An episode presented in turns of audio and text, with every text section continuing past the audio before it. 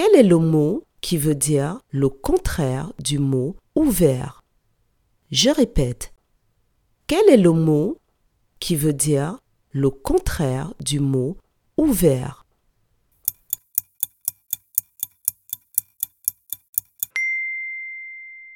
Le mot qui veut dire le contraire du mot ouvert est le mot fermé.